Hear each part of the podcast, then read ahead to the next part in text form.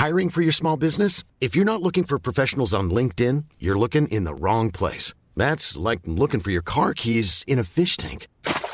LinkedIn helps you hire professionals you can't find anywhere else, even those who aren't actively searching for a new job but might be open to the perfect role. In a given month, over 70% of LinkedIn users don't even visit other leading job sites. So start looking in the right place. With LinkedIn, you can hire professionals like a professional. Post your free job on linkedin.com slash people today. Millions of people have lost weight with personalized plans from Noom. Like Evan, who can't stand salads and still lost 50 pounds. Salads generally for most people are the easy button, right? For me, that wasn't an option. I never really was a salad guy. That's just not who I am. But Noom worked for me. Get your personalized plan today at Noom.com. Real Noom user compensated to provide their story. In four weeks, the typical Noom user can expect to lose one to two pounds per week. Individual results may vary. Vous vous demandez à quoi ressemble la vie d'un critique de cinéma? Découvrez l'horrible vérité dans chaque épisode de la Réu d'écran large, avec les discussions, les débats et les engueulades de l'équipe. Bon, on va Réu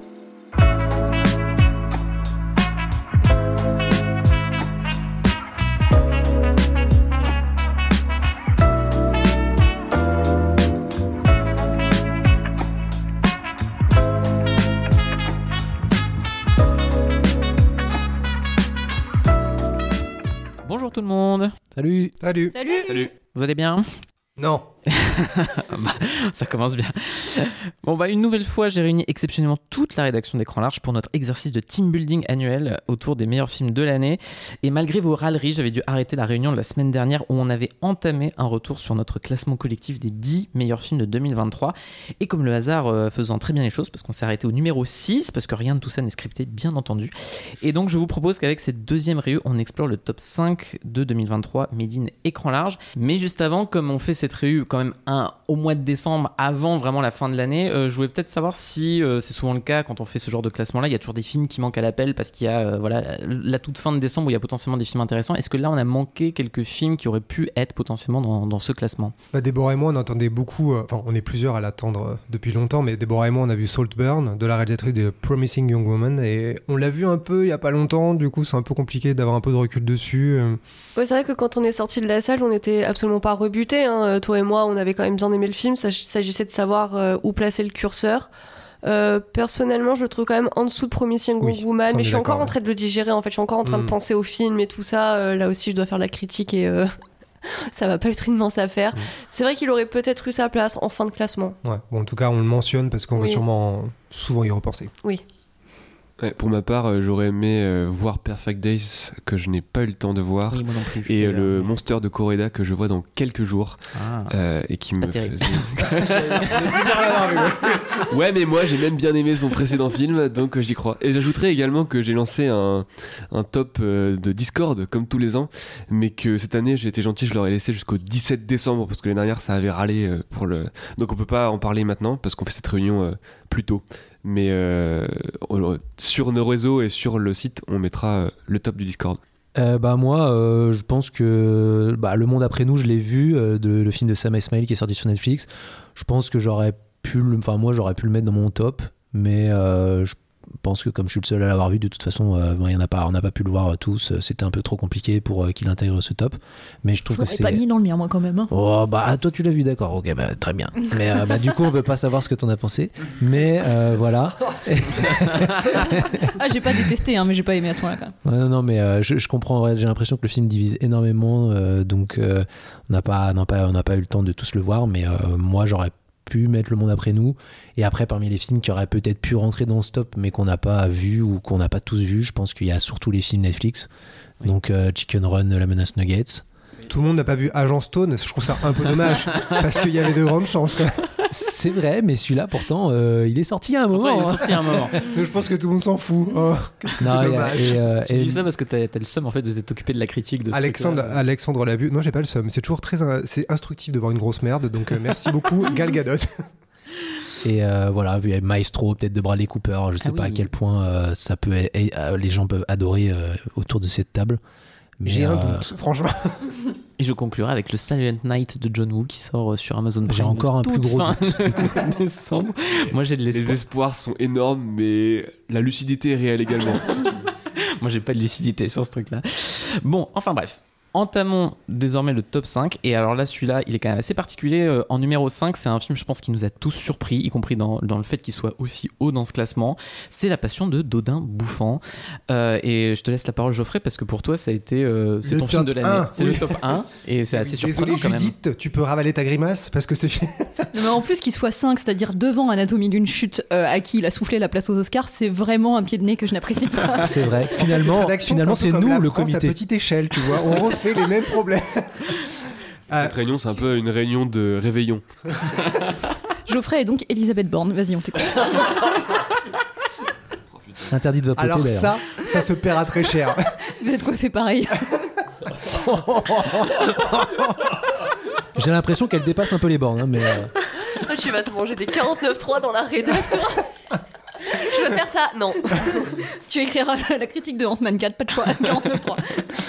Donc, pour revenir au sujet de La Passion de Dodin Bouffant, réalisé par Tranan Hung.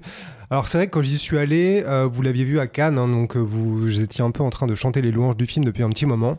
Je ne vous croyais pas spécialement comme Il d'habitude. faut rappeler que c'est seulement Alex qui l'a vu et que déjà. Alex Ah, avait- toi. disait j'en ai rien à foutre de voir ce film mais je fais toute la compète et quand t'es rentré t'as dit non mais putain c'était trop bien et du coup moi j'étais méga curieux et euh, c'est toi qui es allé en projo et qui est ressorti après en disant c'est le film de l'année Je suis un être humain, j'ai des émotions. et donc là moi forcément j'étais euh, très très chaud de voir le Ouais. film Bah, j'y suis allé en me disant effectivement, euh, bon, Alexandre, source moyennement crédible, euh, Oh. c'est l'histoire d'un cuisinier et de, enfin non, d'un gourmet, d'un chef et de, ah, oula, d'un gourmet et de sa cuisinière, enfin deux gens qui aiment la cuisine quoi. Benoît Magimel et Juliette Binoche, rien spécialement pour ou contre le film, donc j'y suis allé par curiosité et euh, le truc m'a pris par surprise, mais dès la première scène, cette espèce de valse euh, un peu silencieuse, un peu mystique, avec les vapeurs, les crépitements. Enfin, c'est tellement épique de savoir à quoi va servir l'oignon, où va aller euh, le morceau de poisson, alors que je suis végétarien. Donc, c'est pas mon estomac qui parle, contrairement à vous, c'est ma tête. c'est beaucoup plus important. Et, euh, et vraiment, j'ai trouvé l'histoire d'amour du film absolument magnifique. Moi, vraiment spécifiquement, c'est la pudeur euh, du personnage de Juliette Binoche. J'adore les gens qui souffrent en silence, elle le fait parfaitement bien. Et vraiment, Il cette idée dit. que qu'elle est mal, euh, qu'elle cache des choses au personnage principal, à Dodin Bouffant, que donc tout un tas de choses resteront euh, secrets jusqu'au bout pour Dodin Bouffant, pour le réalisateur, pour le public. Euh, elle emporte avec elle plein de choses, et pendant tout le film, je trouve que cette, cette idée de elle sait qu'elle est pas bien. Bon, on va spoiler, on sait qu'elle est très mal, euh, qu'elle est malade, mais elle ne... Oui, désolé Mathieu. Mais elle n'en parle pas. Et elle cache toujours ça derrière un espèce de sourire, un, truc un peu amusé, les- une distance en fait, qui euh, rend le personnage vraiment euh, opaque, un peu inatteignable, un peu. on va jamais comprendre, jamais vraiment qui elle est. Et alors, ça fait un peu. comme ça, ça fait un peu banal de mélanger en plus. L'histoire d'amour avec, euh, avec de la bouffe. Euh, Je sais que tout le monde s'est moqué de ce moment où, le, où la poire devient Juliette Binoche ou Juliette Binoche la poire. Je ne sais pas. Euh, Tu peux me rappeler ce que c'est J'arrive, j'arrive. Non, c'est d'abord, c'est la, c'est la poire c'est qui la devient poire les qui fesses de devient Binoche. Juliette Binoche. Euh, donc il y a plein de moments où je comprends qu'on puisse trouver le film un petit peu ridicule, un petit peu grotesque, un petit peu facile. Mais je sais pas, moi, il y a un truc que j'ai trouvé euh, magnifique qui vient évidemment beaucoup de Benoît Magimel et Juliette Binoche. Et euh, je sais que par exemple, la dernière réplique du film, c'est pas un spoiler, mais elle lui demande est-ce que je suis euh, plutôt votre cuisinière, votre femme? Et il répond euh, euh, ma cuisinière. Et ça raconte absolument tout pour la beauté de ce personnage qui. C'est un grand personnage, euh, un personnage de, femme euh, libre, vraiment moderne, mais qui n'est pas énoncé comme tel. C'est pas quelqu'un qui est montré comme euh, je suis l'héroïne, je suis une femme éprise de liberté, je veux être indépendante. Au contraire, on pourrait la réduire à quelque chose de vraiment accessoire et les seconds rôles et tout ça. Même si Binoche a dit qu'elle a demandé à Trananoung de, de, de creuser un peu le personnage pour qu'elle accepte le, le film, parce qu'au début, il était apparemment beaucoup plus en retrait. Et elle a eu raison. Et malgré ça, malgré le fait qu'elle pourrait sembler accessoire au second plan, la cuisinière qui est dans l'ombre, qui mange pas à la table des hommes au début. On pourrait croire qu'elle est un petit peu victime, un petit peu euh, passive. Et en fait, au contraire, je trouve qu'elle est magnifique et que elle a une force un peu tranquille qui échappe au personnage principal, qui échappe à tout le monde. Et moi, ça m'a vraiment un film qui m'a retourné et je suis ressorti en me disant, bah, pour le coup, j'ai pas besoin de réfléchir. Je sais qu'il m'a retourné la tête, le cœur et que je trouve qu'il y a euh, une espèce de beauté qui se revoit aussi à l'image avec la manière dont, cette cuisine est tout le temps éclairée avec un petit peu les vapeurs et le comment la manière dont le temps passe, dont les saisons sont énoncées par les personnages avec à l'automne de leur vie et cette espèce de boucle finale où on, on retraverse le temps, le temps qui passe, le temps qui revient en arrière. Voilà, c'est beau. Je suis tellement d'accord. Et puis moi, justement, les 15 premières minutes, en plus, en sachant pas trop quelle était la direction du film, du coup, moi, j'avais pas trop regardé les bandes annonces non plus, donc je savais pas trop quel allait ce qu'allait raconter le film. Donc l'espèce d'abstraction des 15 premières minutes où juste il cuisine. Et t'as la précision du choix du découpage, de comment tu raccordes, à quel moment et à quel moment tu fais durer le travelling pour te montrer le passage d'un plat à un autre, de on met ça dans le four, on repasse et tout ça. Et l'attention aux détails des sons et de la photo, et effectivement, tu vois, de montrer la, texture, les, les fumées de chaque truc, moi, ça- déjà, ça me donne faim, mais c'est, je trouve la beauté absolue de, dans l'artisanat de ça. Et en fait, je pense que là aussi, c'est peut-être pour ça que le film divise autant, c'est que finalement, il parle d'un truc très simple. On, parle souvent, tu vois, de ce truc de en, amour, euh, t'as différents types d'affection, et t'as l'une, l'une des un- une façon d'exprimer son affection, c'est par le service, qui peut notamment être la cuisine en fait. Et je pense que si ça te parle, ça, moi c'est le cas.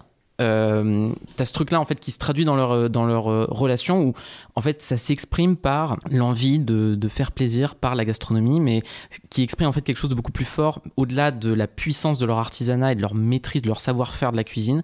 Ça raconte autre chose, qui fait que là aussi moi j'adhère à ce raccord entre euh, la poire et, et Juliette Binoche parce que on peut effectivement encore une fois trouver ça ridicule, mais je trouve que dans hors contexte, oui, c'est risible, mais en fait, dans le contexte de la séquence, comment il te construit ça, comment il te, il te montre que c'est vraiment un acte d'amour de sa part envers elle et que c'est lui qui est inspiré par elle, à ce moment-là, ce dessert a un sens, même si euh, les, les aigris euh, penseront autrement. Alors oui, les aigris pensent autrement et je vais jouer le contre-pied parce que bon, on n'est pas, on est en, on est en démocratie, on n'est pas tous d'accord dans cette rédac. Bah, attends, Euh, je suis Elisabeth Borne, donc attention. oui, c'est vrai. Mais euh, ouais, non, en fait, euh, euh, je suis d'accord euh, sur la beauté visuelle du film, donc ça. je donc vais pas- voilà, merci beaucoup Judith. je, je vais pas revenir là-dessus parce que vous l'avez très bien décrite et c'est vrai que je trouve que visuellement le film est vraiment magnifique et dans sa manière de mettre en scène la nourriture. Euh, après, c'est vrai que là, moi, c'est euh, c'est le point de vue euh, relou de la végane euh, casse-couille qui, qui vient de dire quand même que non, mais c'est vrai que je trouve qu'à une époque comme la nôtre, la bouffe n'a jamais été aussi politique et que je trouve qu'il faut un peu se poser la question de la célébration de ce genre de consommation de la nourriture à notre époque, vraiment en mode pot au feu, vraiment tra tradi de chez tradi, euh, genre biopic de luxe de Philippe Etchebest et tout. Non mais je trouve que ça, je trouve que la nourriture est un sujet tellement important que ça vaudrait le coup de se poser la question de ses représentations quand même. Mais bref, je vais me faire taper dessus. Non, sinon en fait, je trouve que les, personnages en fait sont au début du film trop en retrait, c'est-à-dire que la nourriture est tellement le personnage principal du film et on aime tellement la regarder à l'écran que quand on commence à me parler un peu des tourments intérieurs des personnages, euh, je trouve que ça arrive trop tard dans le film et qu'à ce moment-là, euh, pour moi, j'en ai rien à faire en fait, parce que c'est vraiment pas eux les personnages du film, c'est vraiment la bouffe, l'intérêt. Et euh, à partir de là, vraiment leur vie, quand ça commence à émerger, je, m'en fous. Mais c'est marrant que tu dis ça parce que justement, je trouve que leur relation s'écrit par leur connivence, leur complicité silencieuse dans la manière de cuisiner au début. Cette espèce de valse silencieuse où tu as leur euh, assistante, je sais pas quel est son rôle exactement, qui est jeune, qui est pas, qui a clairement pas euh, la, la vocation euh, d'être cuisinière et qui est un peu perdue comme nous. Et eux, en fait, vraiment, ils se passent les plats. C'est vraiment un ballet, quoi. Ils connaissent exactement les manières dont les choses se passent. Donc, je trouve que ça en raconte déjà énormément sur comment ils s'entendent. Et déjà, moi, à ce moment-là, euh, parce que j'ai un cœur, j'accroche au personnage. Non, alors je, je comprends, je comprends ce que tu dis, mais alors là, du coup, j'a- j'aborde un autre aspect qui m'a beaucoup dérangé. Peut-être que ça passe pas que par l'écriture euh, euh, des personnages en soi, mais aussi beaucoup de leurs dialogues, parce que je trouve que les dialogues sont quand même mal fichus. Euh, ouais, désolé, mais je trouve qu'ils ils se veulent ce côté très euh, littéraire, très poétique, très emprunté, etc. Mais par contre, je trouve qu'ils sont pas écrits avec le talent nécessaire pour écrire ce genre de dialogue. Ah, attention, Judith, ça fait un an que t'es là, mais tu peux rester qu'un an Écran Large. mais notamment en, ter- en termes d'interprétation, parce qu'autant euh, Magimel et Binoche, je les trouve géniaux quand ils expriment euh, euh, le- l'émerveillement silencieux vis-à-vis de la nourriture. Par contre, quand ils parlent, et notamment Magimel, pourtant qui est un excellent acteur, mais en fait, il a une, diction extrêmement bourrue. Euh, et extrêmement euh, grignotée, on va dire, qui va pas du tout avec ce genre de dialogue. Et en fait, on comprend pas la moitié de ce qu'il dit. Euh, et il a pas du tout le, ouais, la, diction et la manière de parler nécessaire pour interpréter, ce genre de dialogue. Donc là, moi, ça m'a vraiment laissé sur le carreau. Et euh, le passage de la poire pochée, c'est quand même le moins pire de ces deux raccords que moi je trouve effectivement assez épais et assez vulgaire. Parce que avant ça, dans le film, il y a quand même Juliette Binoche qui se lave dans son espèce de plat d'eau là, et, et Dodin Bouffant vient l'observer. Et il y a ce, ce, ce gros plan sur sa peau à elle, donc pendant qu'elle fait ses ablutions, pendant qu'elle passe de l'eau dessus, et lui qui la regarde avec cette espèce de faim dans les yeux. Et le plan d'après, c'est un gros plan sur les ortolans en sauce qu'on est en train de saucer là. Et là, déjà quand on sait à quel point c'est dégueu un, un repas d'ortolan, voilà, euh, euh, bise à Maïté, euh, j'ai trouvé ce raccord-là catastrophique. Vraiment, j'ai eu envie d'exploser de rire.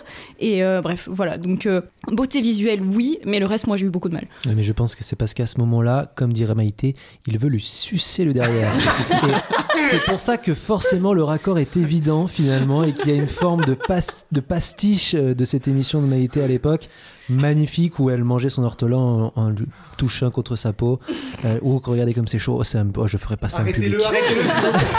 Ils ont commencé à en parler, je me Est-ce que dit, Alex, tu as d'autres choses à dire sur revenir sur obligatoire. ça, ça va prendre la moitié de ce qu'ils disent. Non, mais re- regardez cette. euh, Enfin, si vous ne connaissez pas, euh, regardez Non, quand même cette vidéo Non, de Maïté en mangeant un ortolan. Déjà parce que c'est euh, c'est comme ça qu'on mange un ortolan, donc c'est de la science. Mais euh, voilà.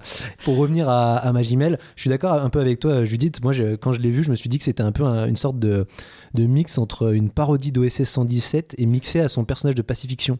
Tu vois, t'as- un personnage vraiment entre deux eaux, bizarre un peu, et la manière dont il parle, avec les dialogues qui sont quand même vraiment what the fuck.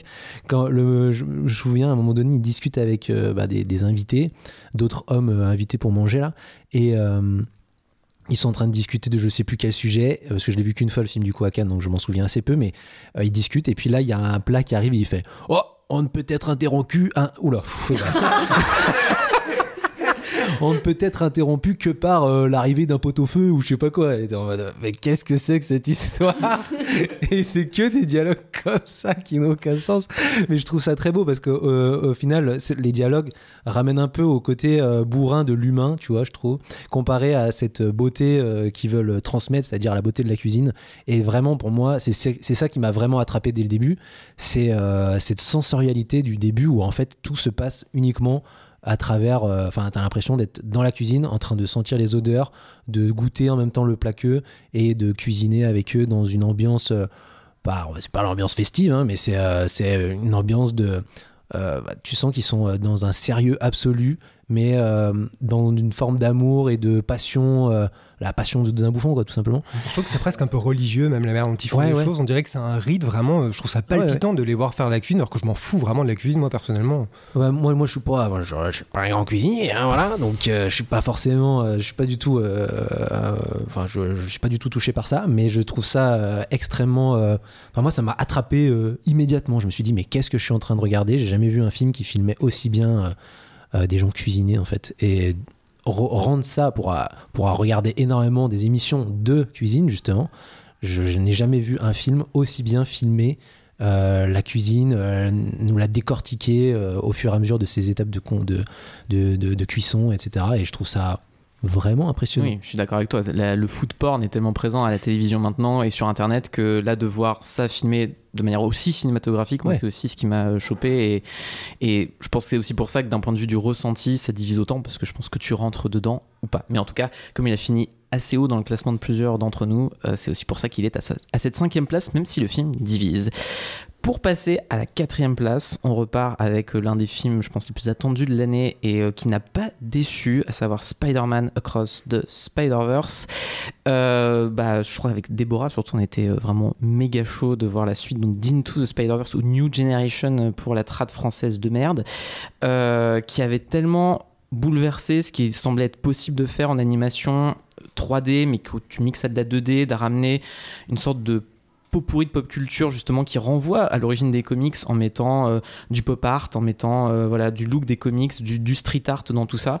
Et euh, le film semblait avoir déjà tellement révolutionné en 2018 que bah, il a quand même bien inspiré notamment DreamWorks hein, qui en a, pas mal piqué dedans, notamment pour le chapeau T2. Et puis en fait, on se disait est-ce que la suite peut garder l'effet de surprise du premier? Et la réponse est non, mais il fait autre chose, c'est qu'en fait il pousse les potards à 1000. Et du coup, bah, ça, ça en donne pour moi l'un des, des, des plus belles séances de cinéma que j'ai eu cette année. Je suis allé revoir le film trois fois. euh, j'ai pris un pied monstrueux à chaque fois. Je trouve que les 15 premières minutes te donnent tellement tout avec cette intro monstrueuse avec Gwen Stacy qui en plus te pose un truc très beau c'est que donc elle joue de la batterie euh, et sur chaque coup de batterie tu as euh, des éléments de couleurs qui se, qui se mettent en place donc tu as en plus cette osmose parfaite entre la musique monstrueuse de Daniel Pemberton et les images qui te disent tout en fait à ce moment là c'est vraiment le ressenti purement visuel que tu vas avoir du film qui mixe encore plus de techniques qu'avant il existe parce que tu as cette espèce de synesthésie permanente. Tu vas lier des sens à des sensations, à des couleurs, à des sons, à, une ambiance. Et du coup, la visite que, du multivers que tu fais avec Miles Morales euh, peut se faire pleinement parce que chaque univers existe dans son homogénéité et en même temps dans la pure hétérogénéité du reste. Et c'est ça qui rend le film absolument, euh, je trouve, fantastique du début à la fin. Je suis évidemment d'accord avec toi, euh, Antoine. Moi, c'est vraiment sur euh, certains petits détails sur lesquels je bloque encore. Mais euh, cette scène du- du- d'une simplicité et pourtant du- d'une complexité assez folle de, de Gwen qui tout simplement parle à son père et qui, en changeant de sentiment, tout son environnement va se transformer. C'est vraiment comme des des toiles, des aquarelles qui seraient en train d'être peintes euh, progressivement en suivant en fait l'état d'esprit des personnages que je trouve vraiment très très beau. Pourtant, c'est assez simple comme procédé, euh, le, le fait de marier les couleurs à un état d'esprit, de, de varier les, les, les sons, pareil, euh, en fonction de l'état d'esprit du personnage, selon si t'es sur des notes de piano douces, si t'es sur des percussions et tout ça, c'est simple, mais pourtant, bah ouais, vu sur grand écran, comme ça, bah c'était vraiment beau. Après, j'ai... En sortant, j'avais quand même cette, euh, ce sentiment de, de frustration par rapport à la fin, parce que je, je, n'aime pas euh, les, les films en fait euh, qui, qui ont des découpages de séries avec des cliffhangers. Je trouve ça, je trouve ça moins abouti, je trouve ça trop facile et ça laisse vraiment un sentiment désagréable. Pourtant, euh, ce- cette frustration a réussi à être balayée par tout le reste du film et là-dessus, je considère que bah, du coup le film a gagné sur moi-même. Euh, il m'a, je, re- je retiens vraiment que, que le meilleur et surtout, je l'ai pas non plus vu comme une grosse débauche, une espèce d'éjaculation. euh, Pardon, explosion. Oh my god. Effusion Ah, bah, je me dis, c'est audacieux, mais. On parle d'un film pour enfants, Déborah. Merde. Donc pas une éjaculation sur écran, on n'est pas Gaspard Noé. Donc une... je, je- je reprends, ça va être difficile. Donc une effusion euh, de, de- de couleurs, on n'est pas juste sur un immense patchwork, sur une espèce d'ocher euh, visuel et sonore qui est agité comme ça pour nous en mettre plein les yeux et nous donner un, un- l'illusion en fait d'un, d'un film qui serait bien fait mais qui repose en fait que euh, sur une esbrouffe visuelle. Au contraire, j'ai, trouvé l'histoire, le scénario, donc qui se détache totalement du visuel, euh, très beau aussi euh, le fait de dire à un personnage de, comics qui reprend une des histoires les plus mâchées euh, de, de Spider-Man de se réapproprier son histoire et de sortir des carcans. C'est, quelque chose qui, je trouve, était plutôt intelligent, m'a touché, surtout de... ça permettait aussi d'englober le fanservice de façon plutôt intelligente, même si là encore j'ai deux trois réserves sur certaines scènes qui bah, en fait tous les passages en live action en fait avec les Superman des films que nous on a connus Spider-Man, Spider-Man. Tu confonds avec The Flash. Ouais, ouais, ouais. j'ai dit quoi? T'as dit Superman? Superman. donc euh, l'autre man. Et euh, donc voilà, c'est honnêtement, je m'attendais vraiment à être bluffé au niveau du visuel, et être un petit peu déçu de l'histoire. En fait, ce que j'avais ressenti avec Avatar 2, où j'étais en totale bipolarité avec moi-même, où d'un côté, je me dis, j'ai jamais été en immersion comme ça dans un film, un spectacle absolument incroyable sous mes yeux, mais bon, bah, quand on creuse un petit peu le, scénario euh, ou l'histoire, Ouais, bon, il n'y a pas de quoi casser trois pattes à un canard. Là, sur euh, Spider-Verse, j'ai trouvé que c'était vraiment très complet. Genre, ces deux aspects, il y avait une belle, complémentarité entre les deux. Et euh, ça justifie et ça pardonne pour moi cette fin frustrante et un peu trop facile. Moi, je, évidemment, je ne plus sois pas sur Avatar, hein, bien sûr, mais ne partons pas dans ce débat. Je trouve ça hyper intéressant que nos tops combinés l'aient mis aussi haut dans le classement, parce que finalement, c'est le plus haut blockbuster dans le sens de grand spectacle, hein, euh, que, pas seulement en termes de budget, euh, qu'on a mis dans notre top. Et je pense que c'est hyper intéressant parce que la thématique du multivers, c'est clairement le sujet du cinéma grand public américain aujourd'hui pour la simple et bonne raison que on est arrivé à un stade où l'exploitation des franchises est déjà arrivée à un terme et que désormais pour conquérir encore un public encore plus large ou surtout pour fidéliser un public qui est toujours avide de voir des références, des références, des références, on va piocher carrément dans d'autres franchises qu'on joint entre elles. Et donc le multivers, c'est une solution qui a été trouvée pour ça, hein. bon, qui est évidemment tiré des comics, hein, de toute évidence. Et c'est assez fascinant que la même année, on ait finalement les deux approches absolues de ça. Euh, D'un côté, bon, des films que je ne nommerai pas quand on le fera dans une autre réunion. Euh, qui l'utilisent comme prétexte, mais vraiment dans le sens pur du terme, c'est-à-dire euh, comment on fait pour ramener euh, tel personnage bon bah euh, ting multivers tu vois. Et d'un autre côté t'as ces gens là de Sony Animation qui te disent c'est pas un prétexte c'est une, forme d'expérimentation visuelle de chaque instant et ch- chaque frame du film expérimente avec euh, la façon dont il morcelle l'image vraiment. C'est un film qui part dans tous les sens mais dans le sens presque poétique du terme quoi. Et euh, je trouve c'est un, un putain d'accomplissement quand même. Euh, et ça fait tellement plaisir de voir un truc aussi généreux aussi respectueux du spectateur et aussi euh, fun en fait hein, euh, sur euh, produit pour aussi cher par un studio qui en plus côté live action se démarque pas par la qualité de ses super héros c'est vraiment une sorte d'anomalie totale et franchement j'ai tellement hâte de voir la suite euh, c'est incroyable. Bah, c'est ça, moi euh, pour revenir sur ce que tu disais Déborah, je lui pardonne aisément le cliffhanger de fin parce qu'en fait je sens tellement, depuis déjà Into the Spider-Verse, mais une telle qualité d'écriture, de, de construction des personnages, de renvoi à des éléments de réplique ou à des, à des gestes que les personnages ont qui tu le sais auront, soit ont une incidence déjà dans le film, je trouve qu'il y a quand même une conclusion très belle en elle-même, mais tu sais en plus qu'il y a des choses qui vont se répercuter sur la suite, donc je, et je ne doute pas de leur capacité à, à tout boucler de manière assez belle. Mais pour, pour aussi venir ce que tu disais sur la question du multivers, moi je ce qui me tue parce que le film vraiment me choque moi émotionnellement, il me file les poils à chaque fois que je le regarde, c'est que il y a l'idée du canon event là comme ils l'ont évoqué dans cette idée du, du canevas, de, de l'événement que tu peux pas changer en fait, qui en viendrait à dire que de toute façon les personnages de comics, même en étant dupliqués à l'envie, seraient contraints à cette espèce de forme rassurante euh, que en fait sont, est aussi celle que les studios et que Marvel euh, voudrait euh, leur donner, amène à un contexte social qui est passionnant et qui est celui de Miles Morales en tant que personne qui n'aurait pas dû être Spider-Man, qui est un Spider-Man différent, euh, notamment évidemment euh, par, ne serait-ce que par sa couleur de peau et du contexte social duquel il vient et qui en fait résiste en permanence à un déterminisme social et alors qu'en fait ça a toujours été ça le sujet de Spider-Man en fait. Ça te renvoie tellement à la dimension sociale de Spider-Man par la technique et la narration et comment les deux se mixent. Et encore une fois dans, comme tu le dis dans un spectacle tellement total. Enfin moi c'est le plus grand kiff d'un point de vue blockbuster que j'ai pris cette année aussi la séquence du train qui file vers la lune. Euh, enfin sur la planète de euh, la, enfin, la dimension vers la fin là qu'il visite. Le film me, me chope tellement à ce moment là que et il y a un dernier truc qui me paraît important, c'est on l'a pas mal évoqué en critique, mais il y a tellement ce qu'a créé Spider-Verse, le premier aussi, c'est que par ce mélange des styles, c'était une possibilité d'explorer autrement aussi une psyché des personnages et ce qu'ils ressentent. Et on l'a bien vu avec le Chapeauté 2 ou des films comme ça, ou même les Mitchells contre les machines qui exploraient vraiment des douleurs adolescentes ou euh, des crises de panique ou des trucs comme ça, ou la peur de la mort pour le chapeauté. Et là, tu sens vraiment que ce côté surstimulé de Spider-Verse, c'est aussi parce que c'est la surstimulation que vit Miles au quotidien. Et, ça, je trouve que ça, ça te met tellement en phase avec le personnage dans ce qu'il vit et dans, le, dans cette place qu'il n'arrive pas à trouver au même titre que Gwen. Moi, ça fait que le film, émotionnellement, me bouleverse euh, autant qu'il m'émerveille d'un point de vue euh, purement technique. Alors, euh, j'arrive pour râler juste encore un petit peu. Ah Euh, voilà, pour, euh, pour euh, saouler euh, tout le monde euh, comme d'habitude. Non, mais euh, cela dit, je, pareil, comme pour Dodin Bouffant, il s'agit absolument pas de dire que je déteste le film, c'est absolument pas le cas. Euh, et je suis d'accord pour euh, tout ce qui est de la beauté de l'animation, la beauté visuelle de manière générale.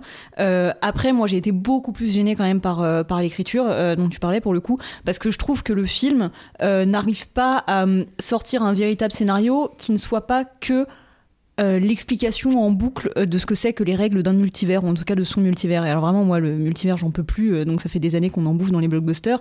Et plus ça va, plus on ne fait que constater à quel point ça brouille toute notion d'enjeu, toute notion de progression dans une histoire, à quel point ça brouille les constructions. Alors je sais bien que c'est ça qui est, qui est attirant, qui est intrigant au départ, mais toujours est-il que ça a quand même des limites en termes de scénario qu'on rencontre très vite. Et donc là, je trouve que le film passe son temps à se prendre les pieds, euh, à expliquer voilà ses propres règles. C'était déjà un petit peu le cas dans le premier film euh, que je préférais malgré tout.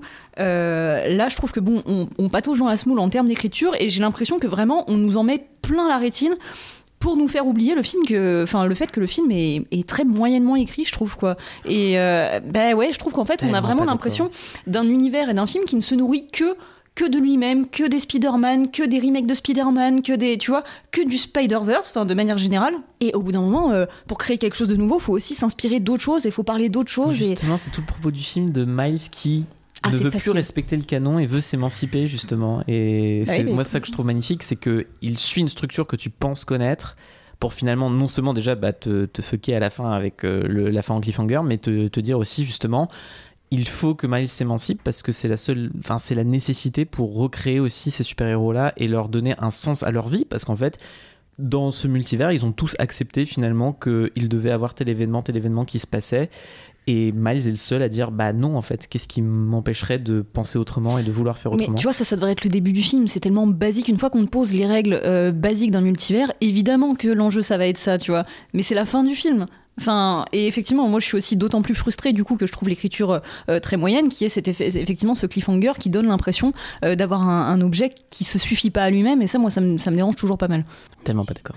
Je trouve que l'écriture, euh, ça fonctionne, parfois ça fonctionne un peu moins, enfin je suis un peu d'accord avec vous deux finalement, mais en tant qu'amateur de cinéma euh, populaire, euh, vraiment au sens premier du terme, j'aime le fait d'avoir un film qui à un moment se dit plus rien à foutre, on fait un climax de 40 minutes où ça pète de partout et on essaye, on, arrête en fait d'essayer. Et euh, je pense que c'est assez salvateur euh, à un moment où on défend toujours les films de super-héros pourris en disant oui mais on y va pour le spectacle alors que justement les films de super-héros qu'on n'aime pas, on les aime pas parce qu'ils ont abandonné toute notion de spectacle. Ils, ont abandonné toute notion de faire des effets spéciaux qui fonctionnent. Ils ont abandonné euh, l'idée de comment dire les incorporer dans le récit. Ils ont abandonné l'idée de faire des spectacles généreux hein, avec plus de trois mecs qui se battent sur un fond vert euh, dans un vieux hangar gris moche. Ils ont abandonné la belle photo. Tout ça ils l'ont abandonné parce que au contraire justement ils veulent que euh, les petits bouts de franchise se s'imbriquent les uns dans les autres et finalement les gens veulent voir des scènes post-génériques les unes à la suite des autres et plus un grand spectacle et même si l'écriture est peut-être euh, pas à la hauteur j'adore le fait que vraiment à un moment ils se disent on s'en fout on va juste en mettre plein la tronche et ça va et tu vas l'oublier en fait. Et justement cet oubli que toi tu vois comme un défaut bah moi je le vois un peu comme une qualité. Je suis content d'être sorti et de m'être dit ça racontait quoi déjà? Oh je sais pas mais alors putain la fin mon gars! Tu vois voilà. En tout cas, là pareil, ça divise un peu, mais euh, beaucoup d'entre nous l'avons quand même mis super haut et je pense que c'est pas totalement un hasard. C'est quand même un des films, euh, je pense d'ailleurs que les gens ont pas mal aimé cette année, donc pas étonnant qu'il soit retrouvé là. Et pour passer au numéro 3, qui est un film beaucoup plus étrange, beaucoup plus Mhm. Unique d'une certaine façon, euh, avec notre cher Harry Hester qu'on attendait au tournant après euh, Midsommar et Hérédité, et qui revient avec Beau is Afraid, avec Joaquin Phoenix. Et oui, et ben pour moi ça c'est vraiment euh, quand on parle d'expérience au cinéma, pour moi ça c'est une expérience de cinéma, mais vraiment viscérale, puisque euh, du coup pour vite fait, hein, c'est beau, beau qui est joué par Joaquin Phoenix qui va, qui est censé rejoindre sa mère parce que je sais plus pour quel événement, mais il doit rejoindre sa mère. Ah bah elle est morte, voilà pour ça. c'est un, c'est un Voilà. remake de Camus voilà, Voilà, ouais, c'est- en, effet. ah, Aujourd'hui, maman est morte. Ou alors c'était peut-être hier. Euh, non, mais du coup, oui, en effet, euh, du coup, il essaie de la rejoindre, enfin, d'aller à son enterrement, et euh, bah, il n'y arrive pas. Voilà, tout simplement, c'est la galère. Et, euh, et le film va vraiment jouer de cette euh, expérience, enfin, de ce long. euh, c'est une sorte de road movie d'une certaine manière. Même si ça, ça déconstruit totalement le, genre du road movie. Mais euh, c'est ça que j'ai adoré en fait dans Boys Afraid, c'est la manière qu'a euh, Ari Aster à venir encore une fois totalement euh, bousculer les codes de l'horreur pour aller euh, les transcender ou justement en inventer une nouvelle forme. C'est ce qu'il avait déjà un peu fait avec Hérédité et Midsommar. hein. Hérédité, ça reprenait bon, un- une sorte de, de- postulat, on va dire, le plus classique du film d'horreur. C'est une famille, il se passe un truc dans leur maison, c'est chelou, voilà. Mais en fait, euh, ça allait un peu plus loin que ça. Midsommar, ça a bousculé encore plus parce que l'horreur n'était plus. Euh, ben, l'horreur était ensoleillée, disons. Donc en fait, euh, c'était une autre forme d'horreur où on ne peut pas se cacher euh, dans le noir ou que l'horreur, elle est là devant nous, mais potentiellement on ne la remarque pas. Et Boys Afraid, c'est encore autre chose, c'est-à-dire que l'horreur peut être à la fois du quotidien, ça peut être un truc totalement surréaliste, ça peut être juste la vie en fait. Et c'est ça que j'ai adoré moi pendant dans Boys Afraid, ça dure trois heures certes, mais et c'est un peu, disons, c'est très segmenté hein, puisqu'il y a, on va dire, trois gros chapitres et un épilogue. Mais euh, j'ai trouvé qu'en fait il était tellement inventif euh, sur tous les niveaux que c'était à la fois une fresque un peu épique à certains moments, notamment quand euh, il, re- il revoit une sorte de, vie dans une pièce de théâtre qui aurait pu être la sienne mais qui ne l'est pas. Et, et d'ailleurs, par rapport à tout ça, je trouve que euh, en fait, il y a un truc qui est assez euh, beau euh, dans Beau is Afraid, c'est que Harry Astor a voulu raconter une- quand il, je ne sais, plus exactement ce qu'il dit dans le dossier de presse ou dans les interviews qu'il a faites sur le film, qu'il voulait raconter la vie en- intégrale d'un personnage en trois heures. Et euh, c'est pas anodin d'ailleurs si le film se, se débute sur sa naissance et se termine sur sa mort. Spoiler alerte. Voilà. Tu me Mais- spoiler, dis donc. Mais, euh, mais euh, ce que j'ai bien aimé, c'est surtout euh, la manière dont Ari Aster se jouait du spectateur pour montrer qu'en fait c'était lui le, comment le réalisateur pouvait être une forme de, dieu créateur, démiurge de ses propres personnages. Et non, non seulement il a pouvoir de vie ou de mort sur eux, mais surtout comment un film scelle le destin de chaque personnage d'une certaine manière. Euh, C'est-à-dire que, euh, je, je vais spoiler la fin, mais euh, c'est ça que j'ai beaucoup aimé à la fin, c'est qu'il y a une sorte de tribunal de toute sa vie, où on revient un peu sur certains événements troublants, selon lequel sa mère a répété des câbles parce qu'il s'est caché dans un supermarché. Bon, why not, des trucs comme ça, et qu'il comprend pas vraiment, et qu'à la fin, il essaye d'interpeller tous les spectateurs qui sont dans, dans, dans ce Dans tribunal, on va dire, ce, ce grand, c'est un- une sorte d'amphithéâtre même. Et comment, en fait, c'est un peu euh, comme s'il nous interpellait, nous. Genre, essayez de me sauver, essayez de me sauver, quoi. De toute l'aventure que j'ai eue, vous l'avez vu, vous avez vu comme moi que toute la vie que j'aurais pu avoir, tout euh, comment le, réalisateur nous-mêmes, en tant que spectateur, nous a trompés en nous faisant croire que potentiellement c'était sa vie qu'il voyait dans le théâtre, alors que non, c'est pas possible puisqu'il n'a pas eu d'enfant, qu'il n'avait jamais couché avec une femme, etc. avant. Et comment, euh, en fait, quoi qu'on fasse, même si on a envie de sauver potentiellement ce personnage parce qu'on s'y est attaché, on ne pourra rien faire et qu'à la fin de ce film, ce sera terminé. Parce que c'est un film en fait, c'est tout. Et je trouve ça vraiment beau comment euh, il, euh, euh, comment il a réussi à, à créer tout un pan d'horreur, tout un pan de comédie, d'absurde, comment il le malmène à chaque moment, notamment quand il est dans sa salle de bain et qu'il regarde le, plafond soudainement et que là d'un coup il se passe quelque chose d'incroyable et qu'on se dit mais qu'est-ce que c'est que ce bazar? Parce qu'en fait c'est juste Ari Aster qui décide de malmener son personnage parce qu'il peut faire ce qu'il a envie et je trouve que c'est euh, assez culotté à, à chaque instant en fait. Oui, je me rappelle, on est allé le voir en. Je me rappelle très bien de notre séance. Parce qu'on est allé en projection avec Alex, on était qu'à deux. Et à l'époque, on ne savait tellement rien de ce truc. Il y avait eu des images, mais complètement. euh, Moi, je m'attendais encore à quelque chose d'un peu près euh, cohérent, on va dire, entre guillemets, quoi. Pas Et, d'aussi euh, absurde. je pense que le moment où il est arrivé, bon, puisqu'on peut spoiler, allons-y, euh, le pénis géant contre lequel s'énerve Denis Ménochet. Il n'y a pas que le pénis. Il y a les couilles qui vont avec. Euh, voilà.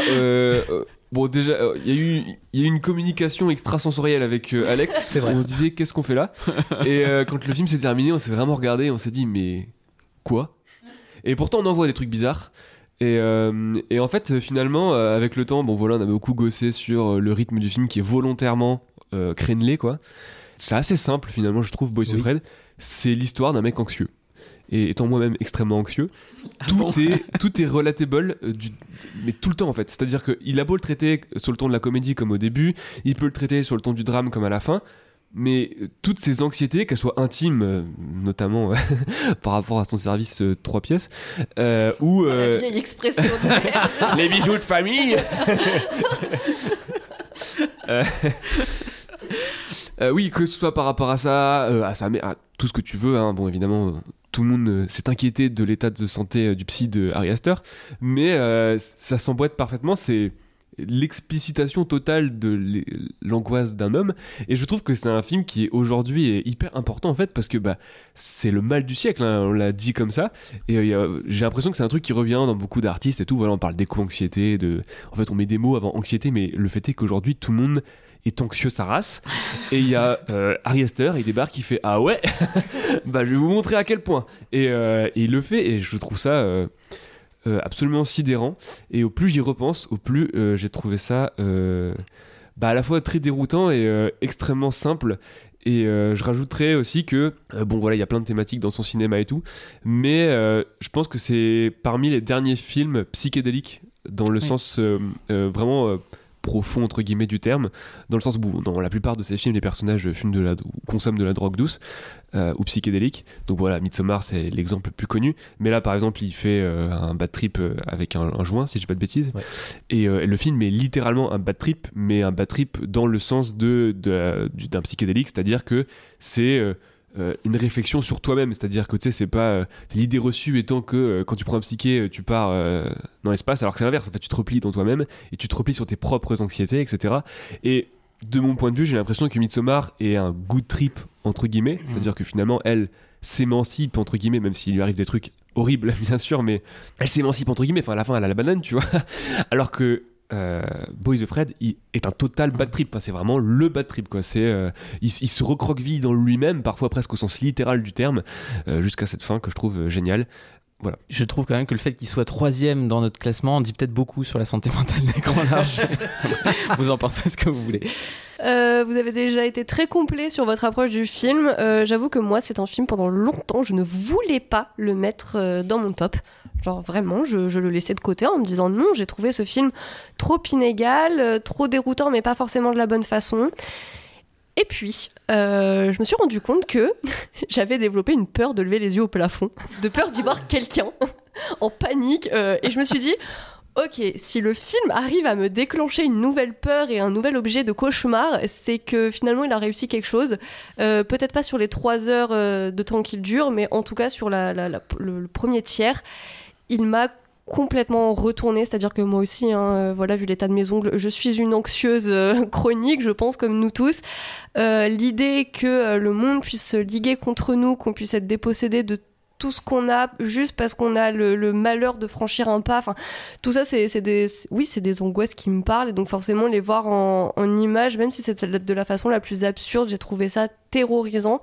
Pourtant, oui, on est bien sur l'aspect un peu plus comique, grinçant, en tout cas absurde, ne serait-ce que euh, ce premier panneau qui... Euh... Hiring for your small business? If you're not looking for professionals on LinkedIn, you're looking in the wrong place. That's like looking for your car keys in a fish tank.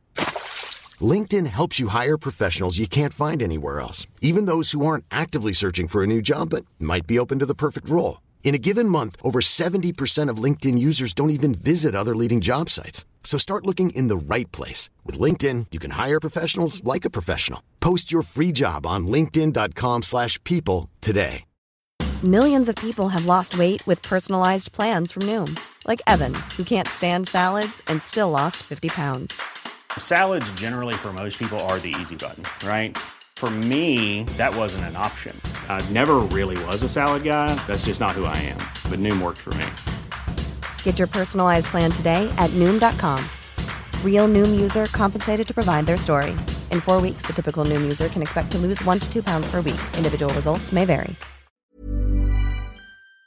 Surplombe la ville, même pas qu'il la surplombe, en fait, qu'il passe dans les rues de la ville et on voit des, micro-scènes, mais complètement aberrantes les unes avec les autres. Il y en avait une qui m'avait particulièrement marqué, c'était euh, un gars qui danse tout seul avec un, panneau posé par terre et qui dit école de danse.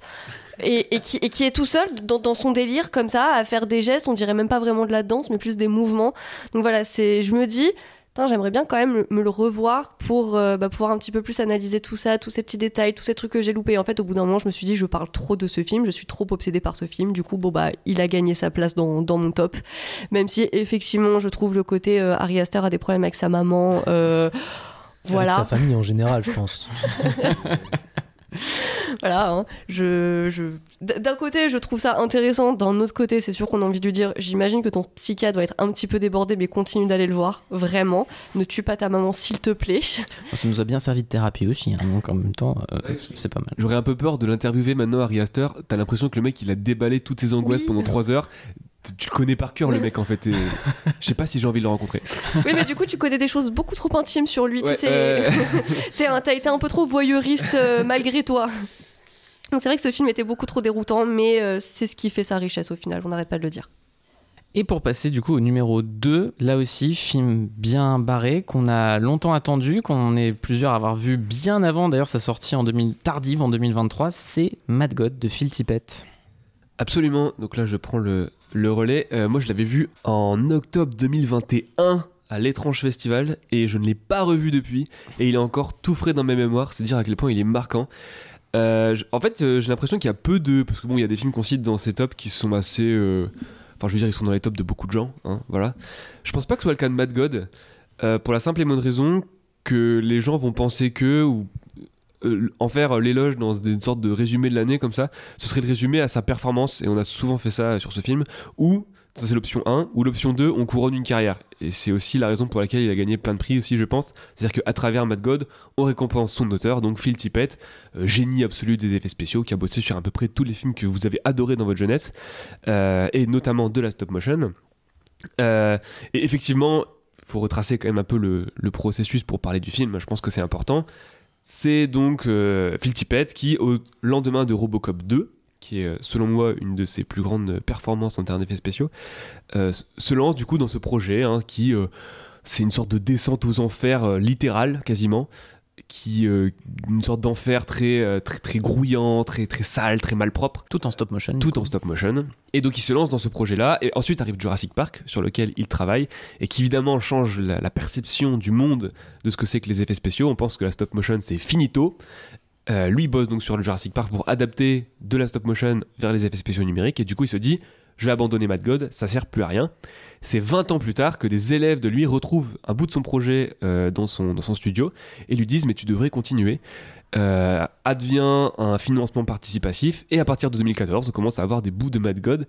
Donc Mad God est un film qui a été conçu sur une période d'à peu près plus de 30 ans, ce qui est unique en fait dans l'histoire je pense du, du genre hein. enfin c'est euh, c'est vraiment atypique et ça se voit dans le film c'est à dire qu'on voit la différence d'instruments de, captation tu sais c'est pas du tout le même grain c'est pas du tout la même chose et ce qui pourrait du coup être une sorte d'argument pour couronner le processus plutôt que le film donne en fait au film son génie, c'est-à-dire que Matt God est une sorte de créature de Frankenstein euh, qui, chancelle, et c'est ce qu'il est, c'est ce qu'il raconte, c'est sa raison d'être, et ça en, est, ça en fait un truc mais euh, ahurissant, qui se débarrasse de toute narration après quelques secondes de film, c'est-à-dire que c'est vraiment juste descente aux enfers, mais dans le, sens le plus strict du terme. Il n'y a, pas- a rien de plus que ça. Et euh, le fait est qu'on dit souvent, tu sais, que voilà, on parlait d'Harry Astor, qui a un côté démiurge, qui se prend pour Dieu et tout, mais quand on crée un univers sur 30 balais, et surtout, enfin, je veux dire, c'est son seul vrai long métrage, c'est.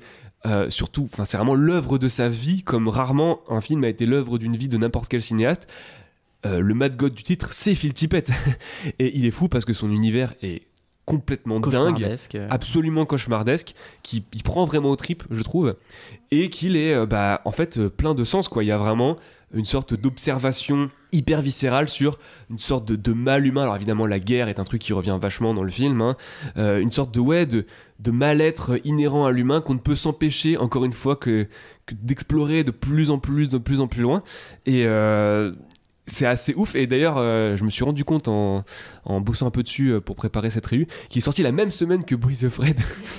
Donc, si tu pouvais faire un double programme anxiété sa race, tu sortais, euh, tu prenais 4 cachettes de Xanax et ça allait mieux quoi. Mais ouais, ouais, voilà. Donc, film absolument incroyable. Et je pense que s'il est si haut, c'est parce qu'on est beaucoup à l'avoir adoré pour ces mêmes raisons. Oui, alors euh, moi je l'ai découvert justement à la, même, à la même séance que toi. C'est pareil, je l'ai pas revu depuis et en fait j'en ressens pas le besoin. En sortant de la séance, j'avais euh, évidemment je m'en étais pris plein la figure parce qu'il peut pas en être autrement avec ce film. Mais euh, comme j'essayais aussi de me dire, mais bon en même temps, parce que forcément j'étais comment dire, c'est pas un film confortable du tout. Et je me disais bon, il a un petit peu un côté démonstration de tout ce que la stop motion peut développer, on va dire comme technique, tout ce que tu peux faire en, technique d'animation en dur, on va dire, et en représentation, en maquette, tout ça. Donc à la fois fascinant, en même temps, il y avait ce côté démonstration qui me gênait un peu. Et puis finalement, j'ai assez vite oublié cet aspect pour finalement retenir vraiment le malaise profond dans lequel il m'avait plongé, parce que c'est un film assez, euh, enfin, il dégage quelque chose de très malsain, mais en même temps de fascinant. Où euh, pour moi, on est vraiment dans la représentation, parce qu'au fur et à mesure que ce petit personnage descend les étages euh, des enfers, plus ou moins. On va dans des choses toujours plus noires et toujours plus dérangeantes. Et pour moi, on passe vraiment euh, à travers des, ce qui sont des représentations un peu de, pardon pour la formule hyper galvaudée, mais des heures les plus sombres de l'humanité, on va dire. Parce que vraiment, il y a des choses qui évoquent complètement la Shoah ou d'autres, d'autres épisodes, mais euh, qui évoquent jamais à travers des événements un petit peu réalistes ou réels ou des éléments, on va dire, qu'on peut euh, formellement reconnaître, mais qui se basent juste sur les représentations fantastiques que, peut nous inspirer notre ressenti de cette horreur, on va dire, euh, des, choses qu'on sait, qui, enfin, l'horreur que ça nous inspire, c'est comme s'il la traduisait maintenant avec de nouveaux éléments visuels qui n'ont rien à voir avec la réalité, mais qui sont vraiment la traduction physique de notre ressenti horrifique pur. Et, euh, je trouve ça fascinant, et c'est là qu'il se met à créer euh, un univers vraiment d'une richesse, enfin des univers d'une richesse absolument incroyable. Et, c'est un film pour le coup qui marque énormément, qui est vraiment finalement aussi profond finalement, je crois qu'il est euh, étonnant euh, d'un point de vue technique. Ouais, c'est comme si à travers la durée de sa conception, en fait, il, il emmagasinait des années et des années du ressentiment du monde poétique et social euh, sur la pop culture, enfin de son impact sur la pop culture, et qu'il est tassé dans un genre de fond noir dégueu, tu sais, qui compactait tout ça au fur et à, au fur et à mesure des années, comme si euh, il cumulait les bocales de pisse sur des dizaines d'années, tu vois, et ensuite il te les balance dans la gueule pendant une heure et demie, et vraiment t'en sors euh, trempé et tu pues quoi. Métaphore géniale. Euh, quand tu dis, Judith, que c'est pas un film confortable et que tu l'as vu qu'une fois et que tu ressens pas le besoin de le revoir, c'est exactement mon ressenti. J'ai l'impression que j'ai vu ce film une fois et tout ce qui va me rester de ce film, vu qu'il n'y a pas réellement d'histoire, c'est peut-être une iconographie, une iconographie vraiment cauchemardesque. En tout cas, moi, si je m'imaginais dans le, pire lieu de tous mes cauchemars, ce serait exactement ça. Il fait sombre, c'est visqueux. Il y a, même si tu fermes les yeux pour plus avoir ce que tu as, il y a les bruits qui restent. Je trouve qu'il y a un travail assez monumental sur le, sur le bruit. On n'est pas juste dans, dans, le visuel, on est vraiment dans une immersion mais de, de chaos.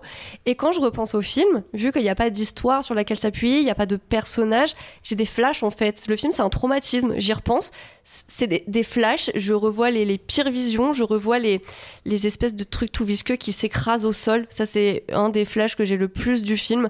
À la fin, voilà, il y a cette dissection où tu comprends pas tout. Enfin, vraiment, c'est un trauma. Ce film est un trauma et il l'a mis en scène d'une façon absolument grandiose parce que bah, j'ai pas envie d'y retourner. clairement. Je trouve ça génial qu'en troisième, il y ait Boys of Fate, que vous décrivez comme une horreur d'anxiété, de thérapie, et la mad gueule, tout le monde dit c'est horrible, moi, pisser dans la gueule, vas-y, j'ai pas eu de le revoir. en première position, le snuff movie. Ah moi pour le coup j'ai envie de revoir le film parce que euh, il est tellement en fait c'est un peu attention euh, comparaison qui va peut-être te faire euh, péter un cap Déborah mais c'est un peu comme le Miyazaki je trouve que c'est tellement riche que j'ai l'impression qu'il y a plein de niveaux de lecture qui m'ont échappé. Ah oui, ça, Au fur et à mesure qu'on avançait, c'est un compliment. Oui, c'est pour ça, j'accepte. Euh, il y a plein de couches qui m'ont échappé au fur et à mesure. En fait, la première partie, je me suis dit putain, trop bien, c'est génial. Euh, au bout d'un moment, je dis ah, c'est génial, je comprends plus rien. Puis à la fin, je dis ok, je comprends plus rien, mais on va dire que c'est génial. Donc j'ai envie de le revoir un jour. Ça m'a moins traumatisé en négatif. Je me dis juste que c'est un objet de fascination dingue. J'ai pas grand chose de plus intelligent à dire. Je sais que moi, il y a des trucs qui m'ont marqué. C'est des petits éclats de lumière et d'espoir avec parfois des petits personnages qui sont vite broyés et tués. mais je trouve que c'était assez. euh, raconte tellement de choses de toi.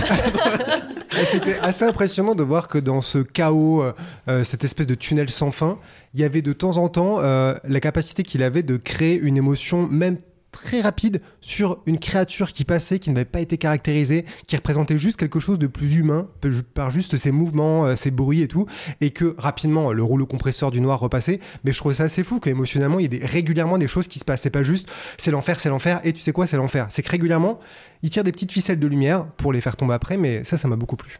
Eh bah, très bien. En tout cas, là aussi, moi, je comprends, euh, pour avoir adoré le film, euh, je comprends qu'il soit à cette place-là.